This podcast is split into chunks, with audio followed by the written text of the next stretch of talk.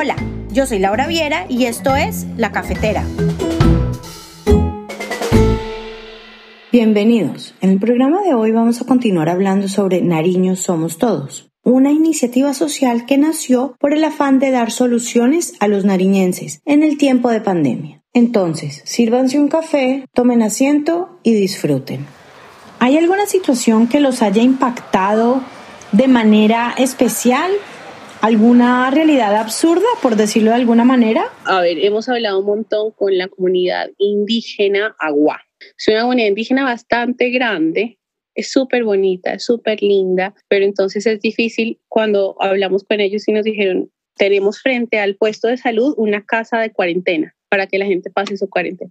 Nadie quiere pasar porque los, los grupos al margen de la ley, los grupos ilegales los tienen amenazados. Si vos dices, si vos estás enfermo, si vos estás con COVID, o te vas o te mato a vos y a tu familia. Entonces, nadie quiere decir, la casa de cuarentena está vacía porque saben que si se van para ahí los matan. Entonces, eso ha sido, o sea, nosotros nos ha impactado un montón y ya han matado gente y les han dejado en la carretera para decirle a la gente, mira lo que les pasa si ustedes no, no se van. ¿Esto es algo que está pasando únicamente en la comunidad indígena o es algo que está pasando? Hasta que nosotros sepamos en comunidad indígena y en Tumaco. En Tumaco también, en Tumaco nos están diciendo que la gente no está yendo a decir, mira, tengo síntomas de COVID, atendeme, no están yendo, o algunos que están yendo están yendo de noche cuando nadie los ve. Claro, para evitar ser identificados después. Exacto, para que no los estigmaticen o no los maten. Entonces, eso ha sido muy duro.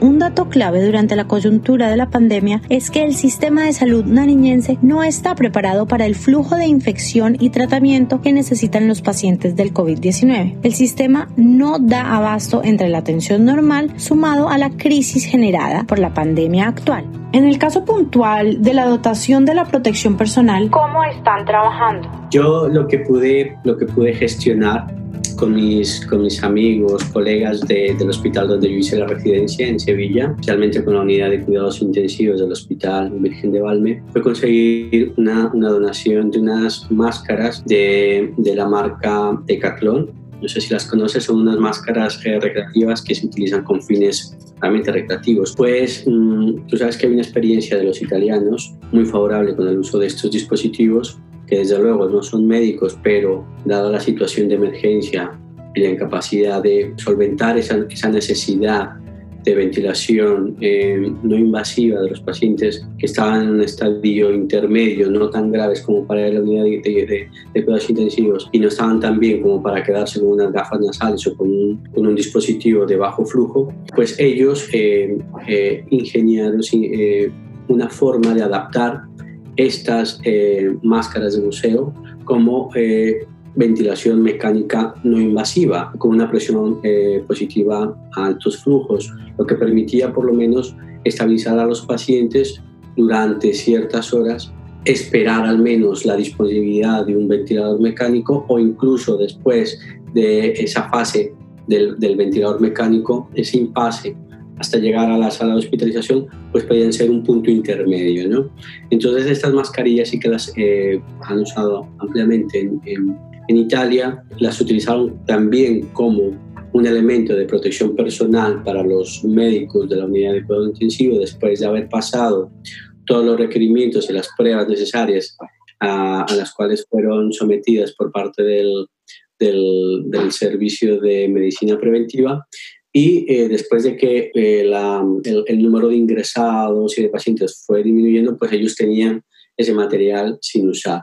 Y ellos voluntariamente ofrecieron redonar, por decirlo así, todo este material para que se envíe hasta Nariño. Y aparte otra empresa que se encargaba de hacer impresiones en 3D de las mascarillas eh, transparentes, se ofreció a ofrecernos material e incluso también mascarillas fabricadas de manera artesanal, pero con, con, unos estándares de calidad muy altos. ¿Qué hicimos? Contactamos a um, gerentes de los centros de salud, de hospitales, de pueblitos, de municipios, de, um, de aquí en Pasto, en Tumaco.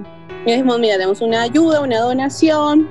Los que estaban, algunos nos dijeron, yo voy a Pasto directamente. Eh, quería saber exactamente ¿cómo están trabajando? Más allá de, de las dotaciones, ¿cómo están haciendo para crear y entregar esta dotación? ¿Cómo están supliendo esa necesidad ustedes? Hicimos una ganatón, que fue una subasta virtual.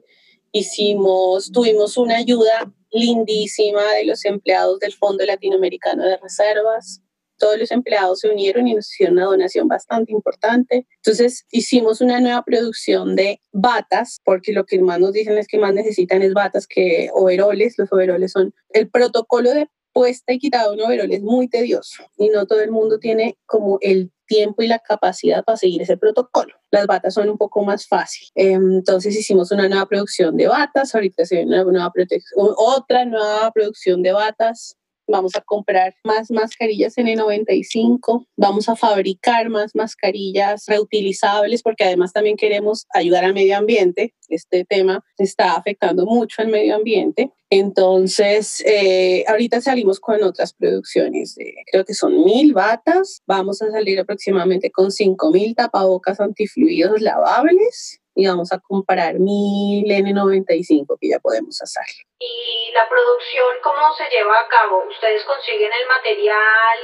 Nosotros hemos comprado el material acá en Pasto, lo hemos comprado, eh, el SENA nos ha ayudado. ¿Cuál es la situación en el departamento de Nariño? Grave, muy grave. En Tumaco, yo te he dicho, no había UCI. Acá Pasto todavía no ha llegado a su límite, pero está a punto estamos graves, no gravísimos, pero esperamos que todo siga así y no colapsemos. Mucha informalidad, acá no hay mucha industria, no hay mucha empresa, entonces la gente sale a rebuscarse su vida. Ya van dos meses en que no han podido salir. O sea, Tumaco no hay nada, lo están estigmatizando un montón, los están, hay mucha xenofobia hacia los tumaqueños. Estos jóvenes nos dicen, miren, nosotros no todos somos así, no todos somos irresponsables, pero otras niñas nos dicen, mira, mi papá tiene que salir a pescar o mi mamá tiene que salir a vender cocada, porque si no, no comemos, pero no hay turismo y mi mamá le vendía las cocadas a los turistas. Y es tanto así que la gente allá es muy pobre, entonces nos dicen, mi mamá está usando los tapabocas normales, los lava y se los vuelve a poner es un poco ignorancia, pero es un poco la situación que la gente está viviendo que no la está pasando bien, pero es por su situación, que si no salen no comen. El departamento tiene muchísimos problemas. ¿Cuál es uno de los muchos problemas que la gente desconoce y que es vital trabajar en ello? En Nariño el 60% de la población es rural. Y si no tengo agua, yo no me puedo quedar, no lávate las manos con agua y jabón. O no, no salgas de tu casa si soy campesino y tengo que trabajar no hay agua potable en Tumaco, no hay agua potable en algunos pueblos. Eh, son campesinos o son gente, son independientes que tienen que salir o a pescar en Tumaco o a conseguir su comida. Entonces es gente que no le puedes decir quédate en tu casa. En momentos de crisis se requiere un mayor esfuerzo por parte de los líderes políticos para dejar atrás sus diferencias partidistas y avanzar hacia la consolidación de propuestas viables para mejorar las condiciones de los nariñenses. Como que me da mucha tristeza porque seguimos siendo un departamento olvidado de Colombia. Entonces sí, lastimosamente esa es la realidad. Nariño tiene que pasar página de, de, la historia negativa y empezar a construirla, pero sí que necesita un poquito más de atención del, del gobierno. No puedo terminar sin preguntar, ¿qué es lo mejor de Nariño? Te lo voy a contar con todo el sentimiento. Nariño tiene gente muy valiosa. Lo que ha demostrado siempre Nariño es que es muy solidario. En Nariño somos capaces, como decía eh, mi madre, de quitarnos la camisa para dársela al vecino. La gente, hay mucha gente buena, hay mucha gente. Esto ha sacado lo mejor de todos, lo mejor de todos. Yo estoy feliz de ver cuánta ayuda, cuánta acogida ha tenido Nariño Somos Todos para mí es la gente y cómo la unión ha sido más fuerte que la pandemia. Hay un dicho común que se ha oído en todos los rincones del mundo y en diferentes momentos de la historia. Unidos somos más. Estas palabras resultan más ciertas que nunca y ojalá sean más que simples palabras que se las lleve el viento. El departamento de Nariño continúa siendo invisible para Colombia. Realidad triste, absurda, pero verdad. Realidad que debe cambiar porque son un departamento con mucho que aportar, pero también porque en la situación actual, si no nos apoyamos, si nos olvidamos de nuestros vecinos, no logramos superar la crisis sanitaria. Pero lo cierto, en cualquier caso, es que el panorama social de hoy resulta desolador. El dolor de la pandemia del COVID-19 persistirá mucho después de la remisión de este virus. Cuando acabe la crisis inmediata, muchas personas habrán sufrido pérdidas inimaginables. Un gran número habrá perdido a sus seres queridos cantidades de personas sin empleo y varios cientos de millones habrán experimentado la angustia y la soledad del aislamiento social. Aunque la pandemia haya sacado a la luz feas actitudes, también se está caracterizando por millones de pequeños actos de bondad que favorecen la unión de las comunidades. Iniciativas como Nariño Somos Todos son un acto reconfortante de solidaridad que, aunque empezó a causa de la temida pandemia del COVID-19, continuará por mucho tiempo después y será una acción a gran escala. Juntos somos mil veces más fuertes y que de esto salimos juntos, de esto no salimos solos.